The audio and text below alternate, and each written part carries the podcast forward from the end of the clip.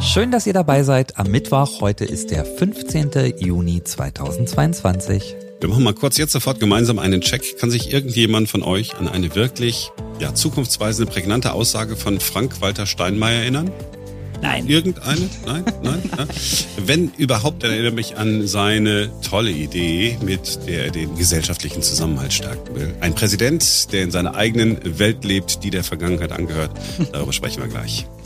Und wie kann man jetzt und sofort etwas dafür tun, dass das Leben deutlich länger wird? Es geht. Es geht mit Fasten. Wir sprechen mit Deutschlands führendem Experten in Sachen Fasten und Ernährung. Wir sind Simone Panteleit, Marc Schubert und Ferenc Reinke. Und jetzt beginnt ein neuer Tag. Der Bundespräsident der Bundesrepublik Deutschland ist ein Mann, der aus der Zeit gefallen ist. Das wissen wir nicht erst seit gestern. In seiner ganz betulichen Art hat er eine Idee gehabt, muss man sagen.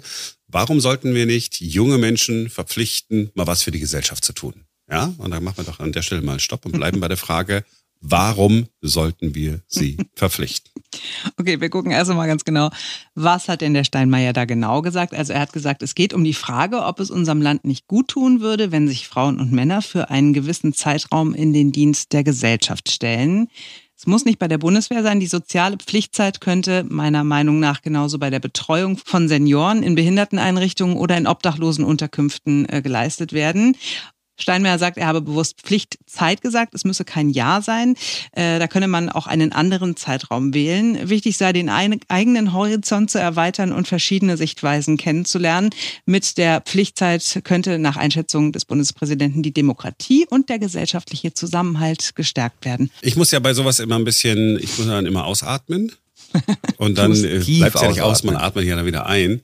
Also, ähm, man muss ja ganz ehrlich sagen, in seiner ersten Amtszeit hat er es ja schon nicht geschafft, irgendetwas von Relevanz für die Menschen zu sagen. Ich meine das ganz ernst, ist gar nicht äh, so, so, so blöde dahergesagt. Wir wissen doch alle nicht, was ist von Steinmeiers erste Amtszeit? Ist da irgendwie ein Ruck, muss durch Deutschland gehen? Nee, mhm. das war, das war ein äh, ganz anderer Typ. Aber machen wir es mal konkret. Also junge Menschen sollen was für den gesellschaftlichen Zusammenhalt tun. Ich frage mich, was tut eigentlich diese Gesellschaft für äh, junge Menschen?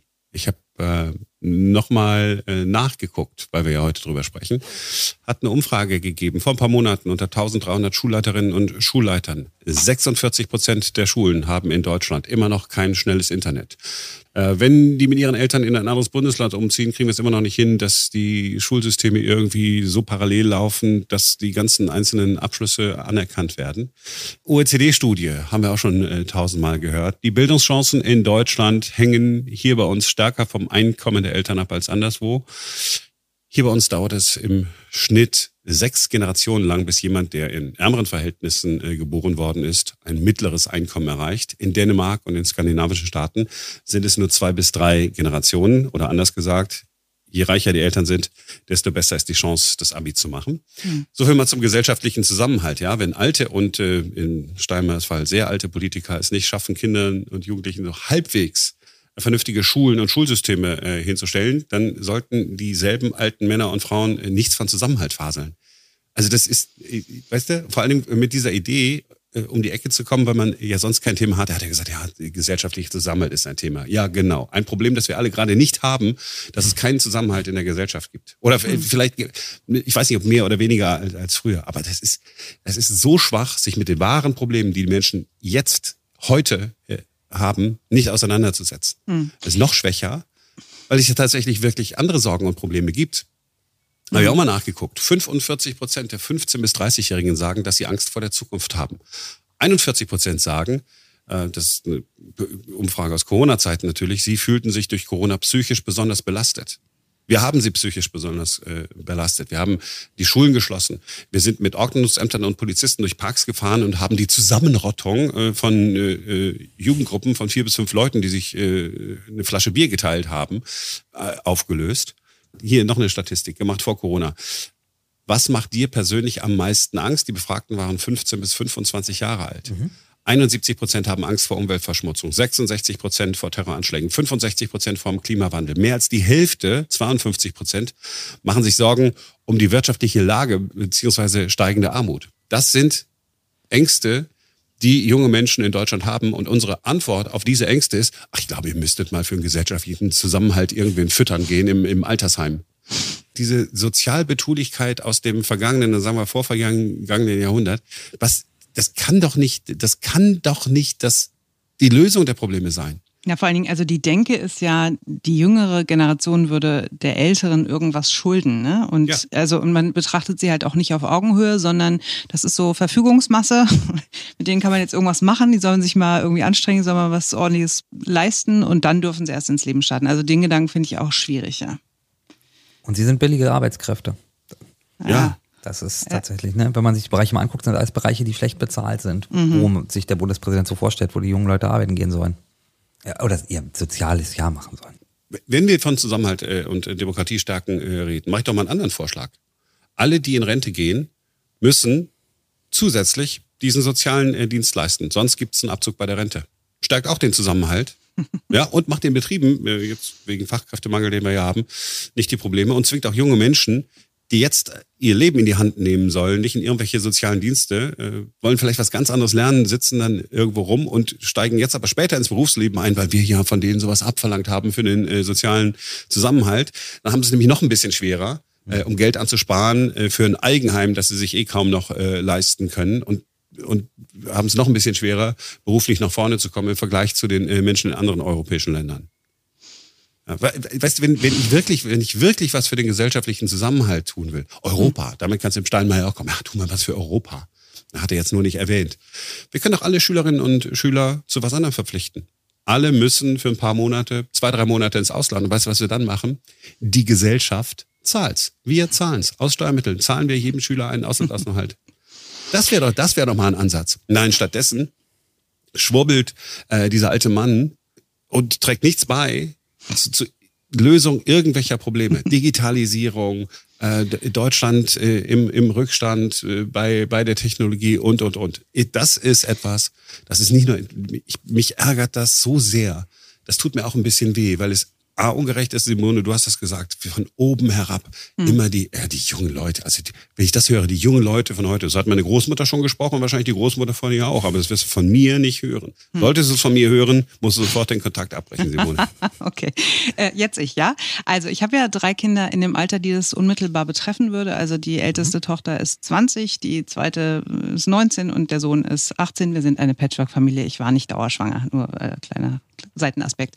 Ähm, so, und die, äh, glaube, wären schon auch bereit, so ein freiwilliges soziales Jahr zu machen. Ich bin nicht ganz bei dir, Marc, bei sei nicht böse, aber bei diesem Gejammer über, ach, die Armen und zwei Jahre Corona und dieses nicht und mussten sich zurückhalten und so weiter weil ich mir immer denke, okay, also das ist einfach äh, was ganz Großes gewesen, was wir da die letzten zwei Jahre erlebt haben, dass halt alte jung, wie junge gleichermaßen betroffen. Ne? Und das ist wie, wenn irgendwo Krieg in einem Land ist oder eine Hungersnot oder irgendwas, das ist halt was, das höhere Gewalt, da kann keiner was für. Und das tut mir auch wahnsinnig leid, dass die dann sich da nicht austoben konnten und Party machen konnten und so. Auf der anderen Seite denke ich mir, da kann ja nun nicht so richtig irgendwer was dafür. Und von daher äh, fehlt mir da so dieses Übermitleid, ja. Also ich habe auch eine Freundin, die immer wieder erzählt, ach, die jungen Leute und wir bringen sie um ihre Chancen und die müssen doch jetzt und jetzt konnten sie zwei Jahre nicht Party machen und jetzt können sie nicht Auto fahren, weil das Benzin so teuer ist. Das ist halt, das ist nicht meine Denke.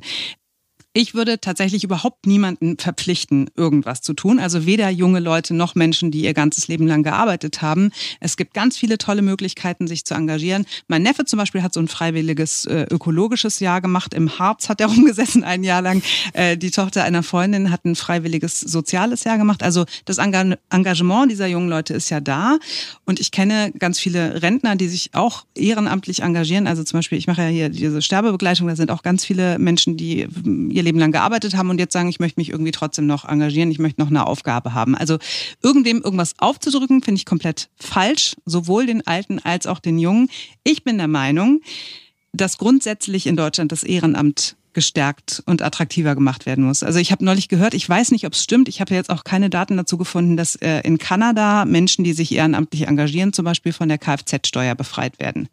So, das wäre so eine handfeste Maßnahme, wo Menschen sagen, okay, ich äh, werde unterstützt bei dem, was ich tue, ich muss da ja mit dem Auto hinfahren, das wird irgendwie gewertschätzt, äh, ich habe da was von oder man bekommt ein kostenloses ÖPNV-Ticket, wäre auch so eine Maßnahme. Ich habe nachgeguckt, hier bei uns in Deutschland hat der Bundestag Ende 2020 zur Stärkung des Ehrenamtes äh, beschlossen, den Übungsleiter-Freibetrag und die Ehrenamtspauschale zu erhöhen, überflüssige Bürokratie für gemeinnützige Organisationen abzubauen und gemeinnützige Zwecke auszuweiten. Hm. Kann ich, als die ich mich ehrenamtlich engagiere, überhaupt nichts mit anfangen. Und es würde mich auch überhaupt nicht dazu bewegen, mich ehrenamtlich zu engagieren. Also von daher finde ich, stärkt das Ehrenamt, dann werden sich viele Leute auch äh, damit beschäftigen. Ich meine, wenn du so ein freiwilliges soziales Jahr machst, kriegst du, was waren das, 423 Euro das ja, ist, das ist, halt auch nur ein, ein, ein, Taschengeld. Und dieses, ja, wir verfügen über, über Menschen, über junge Menschen, ist vermessen und auch, also gibt auch Zahlen, ne? 63 Prozent der Jugendlichen und jungen Erwachsenen engagieren sich zum Beispiel für Klimaschutz, für die Rechte von Geflüchteten oder in digitalen Initiativen. Also denen auch abzusprechen, dass sie schon irgendwas machen, obwohl es 63 Prozent sind, ist, ist eins, sich auch schon mal eine Frechheit. Ja, das alte, alte, äh, alte Säcke sprechen. es ist nicht so wirklich nah an der Lebensrealität tatsächlich, ja. Aus dem Palast herausgesprochen. Ja. Er kommt ja sowieso nicht durch mit dem Vorschlag. War ja sowieso nicht seine Idee, muss ja. man ja auch dazu sagen. Stimmt, geklaut hat er auch noch von der CDU und auch die Wohlfahrtsverbände, die sagen ja tatsächlich, ähm, das hat überhaupt keinen Sinn, weil wir brauchen nicht lauter unmotivierte Menschen, die zu irgendwas gezwungen werden. Wir brauchen Leute, die tatsächlich äh, diese Jobs machen wollen. Und das wäre zum Beispiel auch mal tatsächlich eine Initiative, dafür zu sorgen, dass mehr Leute in diese Jobs beispielsweise gehen, in der Pflege oder auch ähm, Arbeit mit Obdachlosen oder wie auch immer auch das sicherlich eine Frage der Bezahlung und ähm, auf ja. jeden Fall. Ja, Bezahlung und, und äh, natürlich der Arbeitsbedingungen. Ja, so. und der Arbeitsbedingungen. Ja, und das, das haben wir bislang nicht hingekriegt. Jetzt sage ich nicht, dass ich die Patentlösung habe oder so, aber das hätte er äh, ansprechen können, sagen, okay, ich mache, äh, ich habe eine Reise gemacht durch verschiedene Länder und habe festgestellt, das System in, meine, denke ich mir jetzt aus, in Norwegen ist viel, viel besser und da verdient man einfach das Doppelte und deswegen setze ich mich dafür ein und fordere so äh, alles, was, aber nee. Und das ist tatsächlich für mich so enttäuschend, ja. Also, dass man jetzt beim Bundeskanzler kann man sagen, okay, der muss ja ein bisschen äh, diplomatischer noch unterwegs sein, aber der Bundespräsident ist doch genau dazu da, sozusagen äh, Impulse zu geben in die Gesellschaft, in die Wirtschaft hinein. Nochmal, ne, Roman Herzog. Mhm. Es muss ein Ruck durch Deutschland gehen. Ein, ein Satz, der ja ein ganzes Jahrzehnt geprägt hat. Und wenn ich hier auf dem Posten sitze, ähm, also ich würde mir fast wünschen, der Job, den der hätte, wäre ehrenamtlich. also, dann würde er ihn nicht machen, glaube ich. ja, genau, dann würde er den nämlich nicht machen. Und äh, ich hätte aber ein besseres Gefühl, da wäre mir egal, wir sagen ja, wie es kostet uns nichts.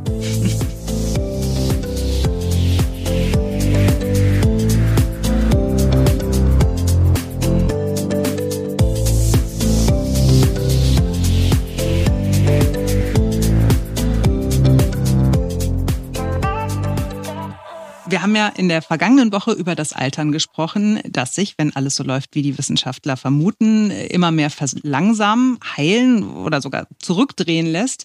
Wir haben euch auch David Sinclair vorgestellt. Und die Frage an solche Forscher ist ja immer, was machen sie denn persönlich jetzt schon, um weniger zu altern? David Sinclair, der gibt darauf eine Antwort. Er isst deutlich seltener am Tag, hauptsächlich Pflanzen. Sinclair versucht den ganzen Tag ohne Essen auszukommen und nur eine einzige Mahlzeit am Tag einzunehmen. Das ist Intervallfasten. Wie viel Fasten ist richtig? Was sollten wir alle tun? Es gibt in Deutschland den Fastenexperten. Es ist Professor Andreas Michalzen, Chef der Abteilung Naturheilkunde im Immanuel Krankenhaus in Berlin. Er hat auch Bücher geschrieben. Er ist der Mann, der sich in Deutschland mit dem Thema Ernährung und Fasten auskennt wie kein zweiter.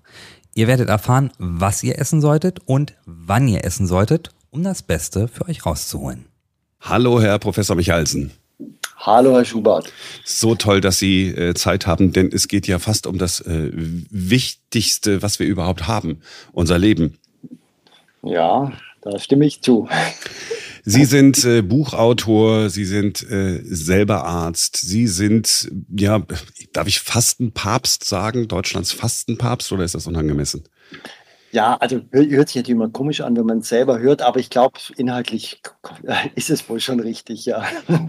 Fasten, das ist ja nichts anderes als nichts essen. Und wir früher haben das mit Fastenzeit in Verbindung gebracht. Das war eine Fastenzeit, das war das Ding nach Karneval und vor Ostern. Ähm, wir haben Muslime beobachtet, wie sie regelmäßig fasten. Aber ich würde sagen, so seit zehn Jahren erst ist Fasten wieder so ein Hot Topic geworden, dass alle irgendwie drüber reden. Mein Problem bei der ganzen Nummer ist, es gibt so viel verschiedenes Fasten. Ich weiß gar nicht, welches ist richtig, welches ist gut. Was ist der Stand der Wissenschaft? Ja, ich glaube, da, da gebe ich eine relativ liberale Antwort. Also letztlich ist ja das Fasten deswegen wieder auch so in der Wissenschaft in Mode gekommen oder in der Medizin, weil man gesehen hat, es geht um das Grundprinzip, dass wenn wir weniger essen oder immer mal wieder fasten, dann scheint es uns gesundheitlich besser zu gehen, dann treten viele Erkrankungen gar nicht auf und wir leben wahrscheinlich gesünder länger. Aber diese Forschung hat auch gezeigt, dass es wahrscheinlich gar nicht so wichtig ist, mit welcher Technik oder Methode man das erreicht. Klar, es gibt Traditionen und äh, es gibt äh, Kulturen und äh, ja, und da gibt es die christliche Fastenzeit und Ramadan und Buchinger und alles. Aber das ist alles sekundär. Es kommt eigentlich nur darauf an, es irgendwie zu schaffen, dass man in einer gewissen Zeit weniger oder nichts isst. Und diese gewisse Zeit müssen das dann Tage sein oder Wochen oder dieses intermittierende Fasten ein paar Stunden am Tag. Das funktioniert genauso gut? Ja, genau. Das ist, das ist auch nochmal eine spannende Neuentwicklung. Natürlich gab es diese längeren Fastenzeiten eben in der, in der Tradition ne, das, äh, oder auch in der Medizin, Buchinger Fast oder Meier. Da haben die Leute dann eine Woche oder manchmal zwei Tage lang nichts äh, Festes gegessen. Und dann hat die Wissenschaft gesagt, naja, das muss nicht immer am Stück sein. Das kann auch intermittierend, also im Intervall sein, weil nachts fasten wir sowieso. Und wenn man da was dranhängt und das fast jeden Tag oder zumindest regelmäßig mehrmals die Woche macht, dann ist es fast genauso gut, als wenn man am Stück äh, eine Woche oder zwei fastet und das ein oder zweimal im Jahr macht. Also da ist noch äh, quasi heute mehr, mehr Freiheit in den Methoden dazugekommen. Das heißt, ich muss gar nicht zu Ihnen in die Fastenklinik kommen. Nein, im Prinzip nicht. Wobei natürlich im Detail wird es in der Medizin dann auch immer wieder komplex. Ne? Jetzt wissen wir heute auch, das Fasten ist eine Therapie. Und da im Detail, da können wir dann natürlich schon oder haben wir herausgefunden, naja, wenn man jetzt zum Beispiel ein Rheuma hat, dann ist es schon besser, das Heilfasten am Stück viele Tage zu machen. Wenn man vielleicht eine Zuckerkrankheit hat oder Gewicht abnehmen möchte, dann ist vielleicht das Intervallfasten genauso gut oder besser. Das heißt, wir setzen das so differenziert ein. Gewicht abnehmen, das ist natürlich so ein Hot Topic. Also natürlich die gesundheitlichen Aspekte sind das eine, aber die Optik spielt ja für uns alle dann doch eine äh, große Rolle. Ähm, was würden Sie denn sagen, was wäre denn so der ideale Fastenplan für jemanden, der moderates Übergewicht hat? Ich spreche jetzt von mir. ähm, ich bin 1,88 groß, wiege 99 Kilo, will auf 85. Was mache ich? Ja, da wäre das Intervallfasten schon ähm, ziemlich ideal. Also der Charme des Intervallfastens ist ja, dass man jetzt erstmal an dem, was man gerne isst und verzehrt, gar nicht so viel ändern muss. Natürlich empfehle ich immer, dass man sich gesund ernähren soll. Da wissen aber auch alle. Aber der Charme des Intervallfastens ist ja, man dreht nur an der Uhr. Und wenn man das macht, dann äh, verliert man, das sagen die Studiendaten, so pro Vierteljahr ungefähr so drei Prozent seines Körpergewichts. Also wenn Sie jetzt, ich darf das mal so frech sagen, wenn Sie jetzt knapp 100 Kilo wiegen, ne, mhm. dann, mhm. ähm, dann sind es ähm, drei Kilo in einem Vierteljahr. Das wären dann zwölf Kilo in einem Jahr. Ja, und ich glaube, da, da wären wir dann da, wo Sie ungefähr hinwollen. Ja, ich nur nicht, bin ich so geduldig. Also das, das ist äh, so ein bisschen. Ja, das aber das ist ein extrem wichtiger Punkt. Also deswegen empfehlen wir, wenn es ums Gewicht abnehmen geht, auch gar nicht unbedingt immer gleich dieses Heilfasten über mehrere Tage. Natürlich, da schmilzt das Fett weg, da ist aber auch ein bisschen Wasser dabei und die Leute gucken auf die Waage und sagen toll und so. Aber wir möchten ja auch keinen Jojo-Effekt die, die, die meisten Menschen freuen sich dann und die möchten natürlich am Stück möglichst über Nacht das ganze Übergewicht verlieren, aber das ist nicht gut. Wir wissen heute, dass je langsamer das vonstatten geht, also schon noch so, dass man es erlebt natürlich, aber je langsamer das vonstatten geht, desto äh, weniger ist äh, das äh, geringer das Risiko, einen Jojo-Effekt zu haben. Also man sollte etwas unter dem Radar fliegen, sodass der Körper nicht denkt, huch, da ist eine Hungersnot, jetzt muss ich das Fett hier, hier aber schön behalten. Und das ist genau das Prinzip vom Intervallfasten. Also so paar Kilo in drei Monaten, das ist genau das, was wir wollen, aber nicht, nicht 20 Kilo in, äh, in acht Wochen. Ach, schade. Ähm, schade, das zu hören. Aber wenn Sie, wenn Sie jetzt sagen, ähm, okay, ich kann, ich reduziere, also ich mache Essenspausen den Tag über. Ich zum Beispiel habe eine Zeit lang gemacht, one meal a day, also nur einmal essen ja. am, am Tag. Ist auch nicht schädlich. Ja, es gibt schon auch ein paar warnende Stimmen. Das ist übrigens die Warrior Diet, die Krieger-Diät. Ne? One meal a day. Ne? Weil man sagt, ja, der, der, Mann hat den ganzen Tag gejagt und dann abends ne, am Lagerfeuer da, ja. äh, da ist er. Also da hat man auch diese äh, Gewichtsabnahme.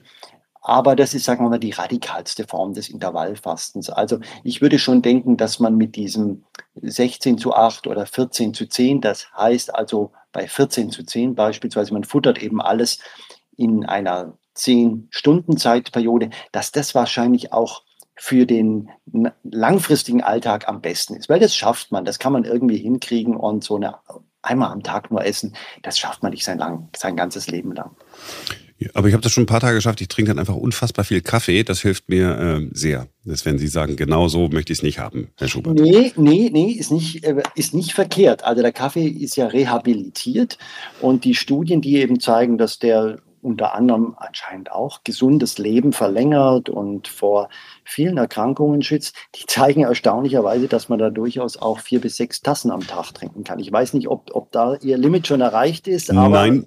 Ah, ja, also wenn es da über vier geht, dann, ja, dann würde ich vielleicht auch aufhören. Ja, alles gut. Jetzt haben Sie gesagt, jeder weiß ja, ähm, dass man sich gesund ernähren soll. Das sagen Sie so daher. Denn ich habe, wenn man im Internet unterwegs ist, habe heute nochmal geguckt, der Begriff Fasten, also nur das deutsche Wort, 139 Millionen Millionen Einträge bei Google. Ja, ja. Und wenn man sich, ich weiß nicht, ob Sie sich das antun, bei YouTube so durchklickt, da gibt es die einen, die sagen, total Whole Food, plant-based, vegane Ernährung ohne jedes pflanzliche Öl. Pflanzliche Öle sind schädlich. Die nächsten sagen auf jeden Fall Olivenöl. Ganz andere sagen, gar keine Kohlenhydrate mehr. Bitte möglichst wenig Kohlenhydrate, dafür unfassbar viel Fett. Da sind wir nämlich genau bei dem, bei dem nächsten Ding. Ich weiß, ich weiß wirklich nicht, wem ich da glauben kann. Ja, genau. Das ist sehr ähm, unglücklich, was da passiert ist mit diesen unendlichen äh, Ernährungs- und Diätdiskussionen. Aber es ist schon so, dass sich eigentlich der, der Kern der Wissenschaft, der sich eigentlich schon einig. Natürlich gibt es am Rand immer irgendwelche Besserwisser oder Leute, die irgendwas verkaufen wollen. Ähm, und man muss, glaube ich, halt definieren, um was geht's denn? Ne? Also geht's um Gesundheit, um gesundes, langes Leben oder geht's ums Gewicht abnehmen? Da ist eine Verwirrung manchmal. Sie haben ein Stichwort genannt, zum Beispiel Low Carb, also heißt wenig Kohlenhydrate essen. Ähm, das ist auch gar nicht schlecht, wenn man da jetzt Zucker, Limonaden, Schokolade, Kekse, Kuchen äh, und, und all das meint. Aber es ist halt so, wenn man sich jetzt ganz low carb ernährt, dann äh, nimmt man leicht Gewicht ab. Das möchten viele Menschen. Aber sie sterben früher. Das heißt also, sie, sie kriegen da keinen langfristigen Gesundheitsnutzen. Und da, nur mal so als Beispiel. Und deswegen ist es ganz wichtig, immer zu klären, über was sprechen wir. Und wenn wir über Gesundheit und langes Leben sprechen, dann ist es nicht kompliziert. Dann weiß man eigentlich, dass es am besten ist, wenn wir ungefähr so essen wie unsere Vorfahren vor vielen Hunderten oder Tausenden oder sonst wie Jahren und da gab es eben keinen Hamburger, da gab es auch keine Softdrinks, sondern die haben halt viel Grünfutter gegessen, Samen, Nüsse, vielleicht hat man auch mal ein Tier gejagt, das äh, war, da, war dann auch äh, lecker. Die haben keine Tiefkühlpizza gehabt, das heißt nichts Verarbeitetes. Und Zucker gab es nicht, oder wenn dann nur mal mit einem süßen Obst im August. Und so kann man sich ungefähr orientieren, dass man sagt, okay, also ähm, gibt auch so den, den, den Spruch, was die Urgroßmutter nicht kannte, das sollte man vielleicht nicht essen. Weil Sie sagen, mit dieser Steinzeiternährung, auch da gibt es natürlich dann äh, mehrere Diäten. Die eine heißt, glaube ich, sogar äh, Steinzeitdiät. Äh, wenn ich da so drauf gucke, dann äh, liegt da aber ganz viel Fleisch auf dem Teller. Ja, das meinte ich auch nicht. Ich meinte nicht diese Steinzeiternährung oder Paleo, das ist ja auch ein Marketing-Gag. Ne? Und da wird dann äh, suggeriert, dass äh, die Menschen sich damals nur von Mammutfleisch ernährt haben, oder so, was natürlich kompletter Quatsch ist. Ähm, da da ging es äh, äh, ha hauptsächlich ums Überleben und die, die große Menge an äh, Zufuhr von Fleisch, von tierischen Produkten, also Milchprodukten, die, die ist erst mit der, äh, mit der Viehzucht, mit dem Ackerbau hat das erst begonnen. Vorher waren wir Menschen ja gar nicht sesshaft. Und wie gesagt, Zucker gibt es auch noch nicht so lange. Also nicht diese Paleo-Diät, die wirklich, das ist, da wird viel Unsinn geschrieben, aber einfach mehr naturbelassen äh, ernähren. Das, und, und das ist in der Regel auch eine überwiegend vegetarische Ernährung. Das ist jetzt keine strikt vegetarische, die ich durchaus gut finde, aber da geht es um ein Überwiegen. Und wenn ich aber strikt vegetarisch unterwegs bin, weil ich bin, äh, ich, ich sag mal so Teilzeit-Veganer, also die meiste Zeit meines äh, Lebens esse ich seit ein paar Jahren gar kein Fleisch mehr, keine Milchprodukte, das wäre auch okay. Absolut. Wobei auch da kommt, ist wieder dieser, da macht da kommt es wieder auf, die, auf den feinen Unterschied an. Also ich empfehle eine vegane oder eine vegetarische Ernährung, aber man kann sich natürlich auch vegan total ungesund ernähren. Ne? Letztlich, wenn man Weißmehlnudeln mit Tomatensauce und dann noch drei süße Teilchen und eine Limo trinkt, dann ist das vegan. Und natürlich hoch ungesund. Also es geht immer um eine vollwertige pflanzliche oder vegane Ernährung. Und wenn man das aber macht, dann ist es deutlich gesünder als eine Ernährung, wo viel Fleisch und tierische Produkte drin sind. Also ich könnte mich im Prinzip hm, an Primaten orientieren, die irgendwo im Urwald leben. Ja, da kann man ja auch in Berliner Zoo gehen und gucken, was die, was unsere Vorfahren da, die Affen, was die da essen. Ne? Da, das, ja. Und das ist halt Grünfutter und Obst und äh, ja. Gemüse. Ne? Letztens habe ich gesehen, irgendwelche äh, Schimpansen haben andere Schimpansen gejagt und aufgegessen. Ähm, also da war ein bisschen Fleisch war mit dabei. Was? Das haben Sie gesehen? Ja, im Fernsehen. Also nicht persönlich, so, nicht im Zoo. Ich wollte gerade sagen, im Zoo geht's. nein, nein, nein. Äh, nur, nur im Fernsehen. Irgendwie ja, so eine, ja, so eine, so eine BBC-Doku. Ah, Was ich aber ganz interessant finde. Also im Prinzip sagen Sie, äh, den ganzen ungesunden Quatsch weglassen. Brauche ich denn dann eigentlich noch das Fasten, wenn ich jetzt einfach ganz normal esse? Ich meine, welchen oder anders, anders formuliert, welchen Vorteil habe ich denn durch die Essenspausen? Ist das nur, dass ich in dem Zeitraum wenigstens keinen Quatsch esse? Nee, also man hat schon nochmal einen extra Vorteil durch das Fasten. Äh, also mir macht es immer am meisten Freude, jemanden zum Fasten zu beraten, auch zum Heilfasten oder zum Intervallfasten, der sagt, oh, ich esse den ganzen Tag nur Pommes und esse süße Teilchen, weil dann weiß ich, der erlebt wirklich ein kleines Wunder. Ne? Und wenn der schon sich ganz gesund ernährt, ja, dann weiß ich, okay, dem geht es auch besser, aber es wird jetzt nicht an Wunder grenzen. Aber die Effekte sind sozusagen schon nochmal unterschiedlich. Und das, das große Ding, was halt beim Fasten passiert, ist, dass die Zellen, äh, sich selber reinigen, das nennen wir Autophagie, und dass die Zellen und äh, auch, auch äh, das genetische Material sich repariert. Und das passiert tatsächlich vor allem beim Fasten. Also da, da macht es nicht so einen Unterschied, ob man sich jetzt sehr gesund ernährt oder nicht, sondern da geht es wirklich ums Fasten. Fasten ist nicht gleich Scheinfasten. Ist Scheinfasten das, was, was das Wort so sagt? Es sieht so aus, als würde man fasten, aber man fastet gar nicht. Ja, das Wort ist eine unglückliche Übersetzung von dem Wort Fasting Mimicking Diet ähm, aus den USA von Professor Walter Longo, ganz renommierter Fastenforscher, entwickelt. Ähm, letztlich hat Longo eine Sache jahrelang in wirklich sehr fleißiger Forschungsarbeit äh, gefunden, und zwar, wenn die Speisen, die man in so Fastentagen zu sich nimmt, wenn die strikt vegan sind und zuckerfrei sind, dann können es auch ein paar Kalorien mehr sein.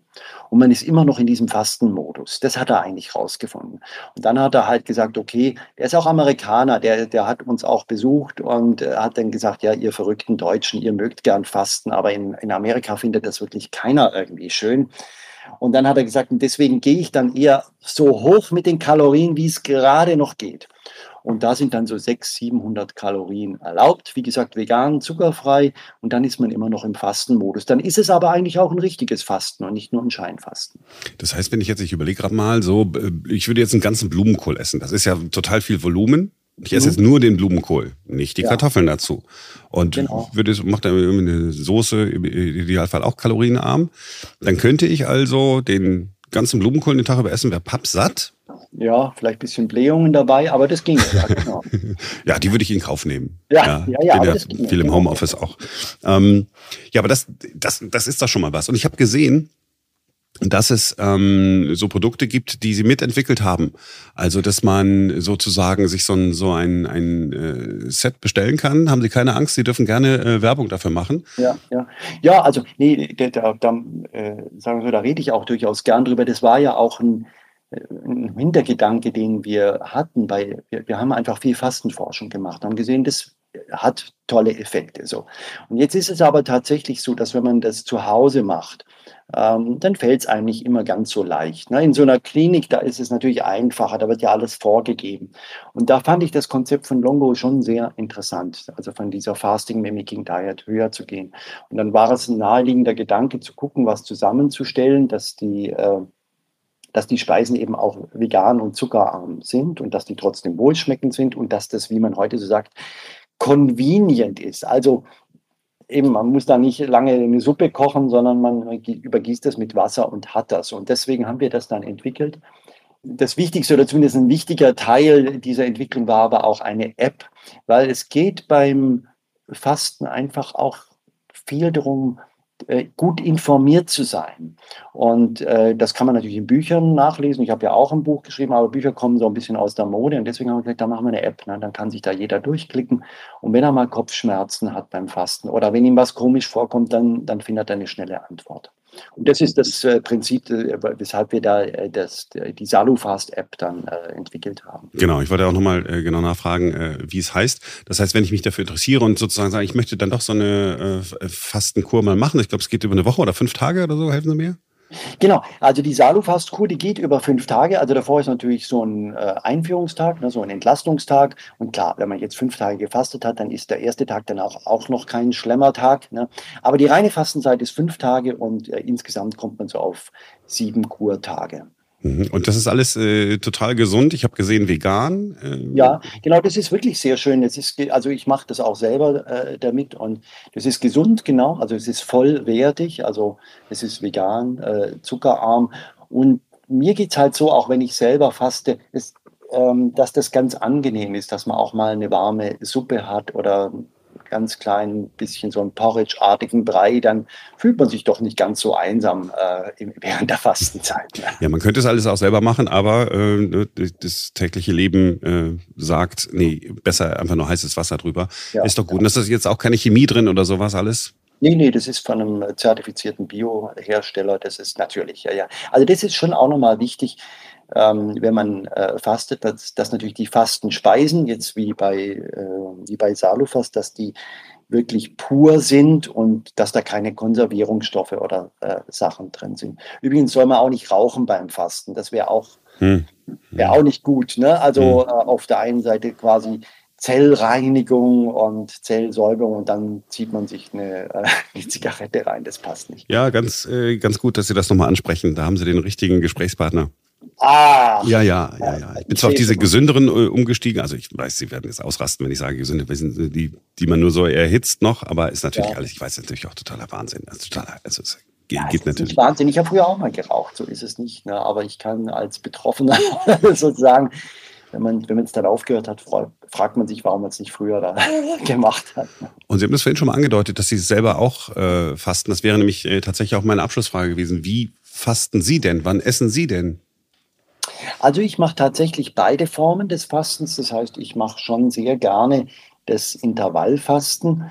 Zugegebenermaßen ändere ich da auch meine Zeitintervalle. Also ich ziehe das jetzt nicht vom, im Urlaub oder im Berufsalltag immer gleich durch, sondern ich gucke auch so ein bisschen, was passt gerade und ich mache dieses 14-10. Das heißt also, ich versuche alles in 10 Stunden zu essen und äh, ja, das klappt ganz gut. Und dann mache ich circa zweimal im Jahr Heilfasten, ja, und inzwischen tatsächlich am liebsten mit der Salufast-Box. Dann, ich, ich, bin auch faul, was das Kochen mhm. anbelangt, und dann kann ich mir da die Suppe angießen und bin zufrieden.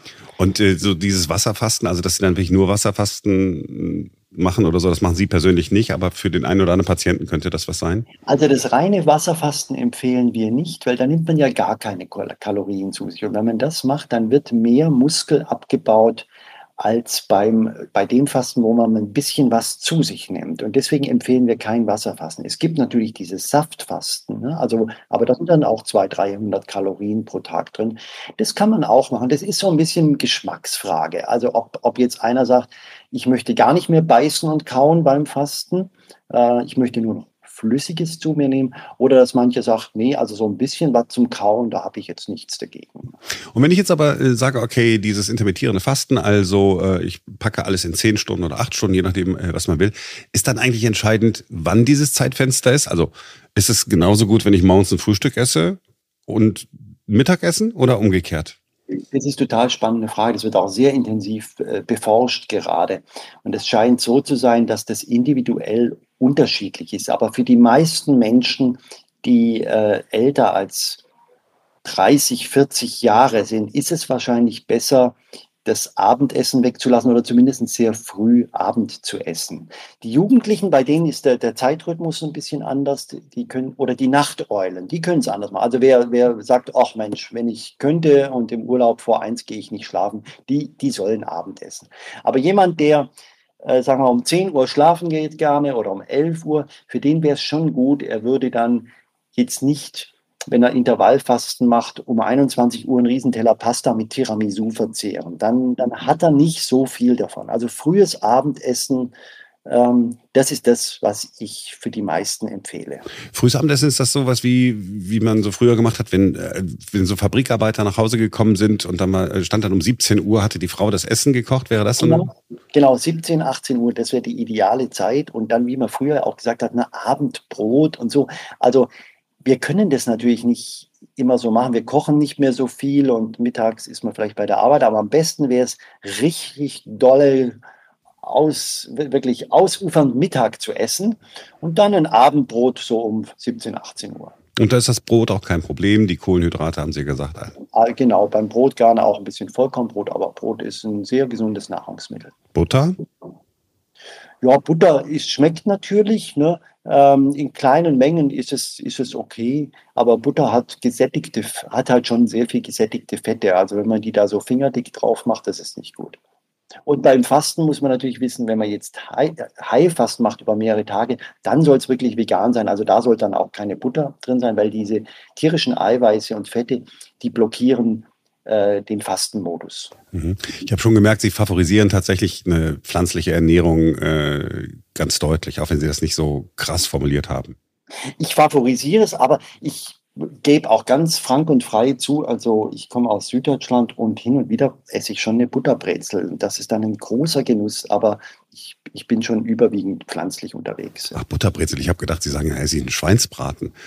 Nee, also vegetarisch bin ich tatsächlich strikt seit, seit 15 Jahren, aber das ist überwiegend eigentlich aus Tierliebe. Also das habe ich mir mal angewöhnt zu sagen, nee, ich, äh, ich, ich, ich will das nicht auf dem Teller haben. Und das, weil Sie natürlich sich auch mit der aktuellen Forschung beschäftigen, konnten Sie das mit einem guten Gefühl machen, weil Sie geguckt haben, gibt es denn da Studien, ob ich irgendwelche Defizite habe? Und dann stellen Sie fest. Genau. Ich war natürlich schon auf dem Weg. Ich war, ich, ich, ich bin gelernter Kardiologe und habe hab jahrelang natürlich schon selber Studien gemacht oder Studien beobachtet. Und da war man sowieso eigentlich schon so weit weg vom Fleisch, dass man gesagt hat, also okay, der Sonntagsbraten geht noch. Das ist ja auch so ein bisschen das Prinzip der Mittelmeerkosten, ne, die auch sehr, sehr herzgesund ist. Da geht es eigentlich nur noch um den letzten Rest Fleisch. Ne. Und dann, wie gesagt, hatte, konnte ich mich aber, als die Studiendaten immer besser für die pflanzliche Ernährung äh, wurden. Und ähm, ja, da war es für mich dann irgendwie auch klar, dass ich gedacht, ach, jetzt lasse ich das ganz mit dem Fleisch. Also, möglichst viel Pflanzen essen, möglichst wenig Fleisch, Milchprodukte braucht kein Mensch. Außer mal zwischendurch die Butterbrezel, wenn man aus Süddeutschland kommt. Ja.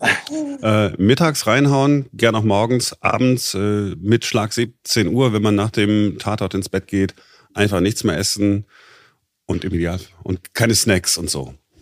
Ah, Snacken ist schlecht. Snacken ist ganz schlecht. Okay. Und, die, und die bittere Nachricht ist natürlich, wenn man über 16,8 oder 14,10 redet und sagt nach 17, 18 Uhr keine Kalorien, da gehört das Bier auch dazu. Das haben Sie, Sie kennen mich gar nicht, aber Sie erreichen mich durchaus. es tut mir auch mal leid, dass ich das so aussprechen muss, aber es nützt ja nichts. Ne? Das ja. ist ja wissenschaftlich, muss ich da ja sauber bleiben. Ja, und ja, ja, gehört auch dazu. Und, und, und, und, ein Glas Rotwein, dann zum Essen wäre das okay, aber dann nicht danach. Also Alkohol wird jetzt von der Medizin wirklich gar nicht als gesund erachtet. Das heißt also, es wird jetzt auch nicht gesagt, man soll ein Gläschen Wein trinken, dann tut man sich was Gutes für die Gesundheit. Aber wenn es die kleine Menge ist, dann, dann ist es auch okay. Und dann sollte man es eher wie die Mittelmeerländer machen, die trinken das zum Essen. Dann hat der, hat der Alkohol noch einen besseren, äh, günstigeren Effekt auf die Gesundheit. Oh ja, die Abende werden sich drastisch ändern, wenn man sich äh, an ihre Empfehlungen hält. Ist aber ja, ja. liegt auf der Hand. Ich meine, das weiß ja auch jeder. Das weiß ja jeder, dass es nicht vernünftig ja. ist. Also, ne, aber es, äh, ich hatte es, ich hatte, ich hatte es tatsächlich jetzt überhaupt nicht mehr mit auf dem Schirm. Ja. Ähm, Ja, wie gesagt, also wenn jetzt eine einzelne Kalorie mal vorbeiflutscht, das ist jetzt, da, da, muss man jetzt auch gleich nicht Panik kriegen. Also ein kleines Glas alkoholfreies Bier, da würde ich ja noch ein Auge zudrücken und so. Und also jetzt beim Fast, was das Fastenintervall anbelangt. Na, und grundsätzlich jetzt Thema Alkohol, da gibt es ja wirklich inzwischen sehr gutes alkoholfreies Bier und auch zunehmend äh, tolle andere alkoholfreien Getränke. Ich glaube, das ist nicht mehr so ein Thema. Ja, sagen Sie so. Ähm, ja, cool. Also ich, ich fand das immer spannend und ich fand es so wichtig, dass ich das von Ihnen irgendwie höre, weil wenn ich mir diese ganzen äh, Amerikaner angucke, die alle irgendwie so ihre eigenen Programme haben und äh, Werbung für sich selber irgendwie machen, da weiß man eben nicht, wem man dann irgendwie vertrauen kann. Und bei Ihnen ist das irgendwie was anderes. Sie sind da so unabhängig und ich musste Sie ja nötigen, von Ihrem Produkt zu erzählen. Also insofern äh, ist das ein ganz anderes Vertrauensverhältnis, das ich dann habe zu Ihnen. Ja, das ist mir auch wichtig. Also ich denke auch klar, da wird einfach wahnsinnig viel, ähm, man kann sehr viel Geld mit Ernährung verdienen. Ne? Das ist halt so. Ne? Und mhm. deswegen muss man da ein bisschen aufpassen.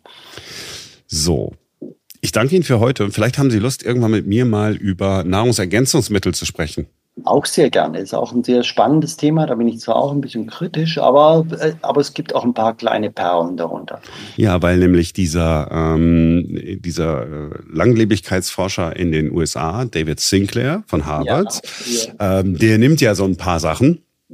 Und da wäre es doch cool, wenn wir irgendwie in den, in den nächsten Tagen vielleicht nochmal die Gelegenheit haben zu gucken, was ist denn das, was der da so nimmt? Ist das etwas, was mir schaden kann? Ist das etwas, was möglicherweise sogar wirklich was bringt? Total gerne. Über das David Sinclair und Kollegen können wir sehr gerne sprechen. Das ist super, da freue ich mich. Also, danke für Ihre Zeit heute. Ja, gerne, Herr Schubert. Hat Spaß gemacht. Vielleicht, um das nochmal klar zu sagen, ist wirklich keine bezahlte Werbung für das Programm gewesen. Ich glaube, es war ihm sogar ein bisschen unangenehm, dass ich ihn äh, danach gefragt habe. Aber wir wollten euch sagen, dass es äh, dieses Fastenprogramm gibt, an dem er mitgearbeitet hat, weil es ja doch eine Hilfe sein könnte. Alle Infos dazu findet ihr in den Show Notes. Simone, ja. ähm, Fleischlose Ernährung. Ja. ich wollte es noch einmal, ich, ne, also du hast gehört, ein bisschen, äh, ein bisschen was mit Butter, eine Butterbrezel mal zwischendrin äh, sei okay. Ja. Das war es aber dann auch. Ich wollte noch einmal noch mal ganz kurz. Ja, nur, aber frag mal den Ferenc. Der Ferenc war ja gestern Abend bei mir und mhm. äh, wir mhm. hatten ein, ein kleines Technikmeeting. Ferenc, gab es was mit Fleisch? Mhm. Es war fleischlos. ja, und es war lecker. Genau, es war sehr lecker. Weil Simone genau wusste, dass Ferenc uns erzählte, boah, was hat einen schönen Schweinebraten bei Simone.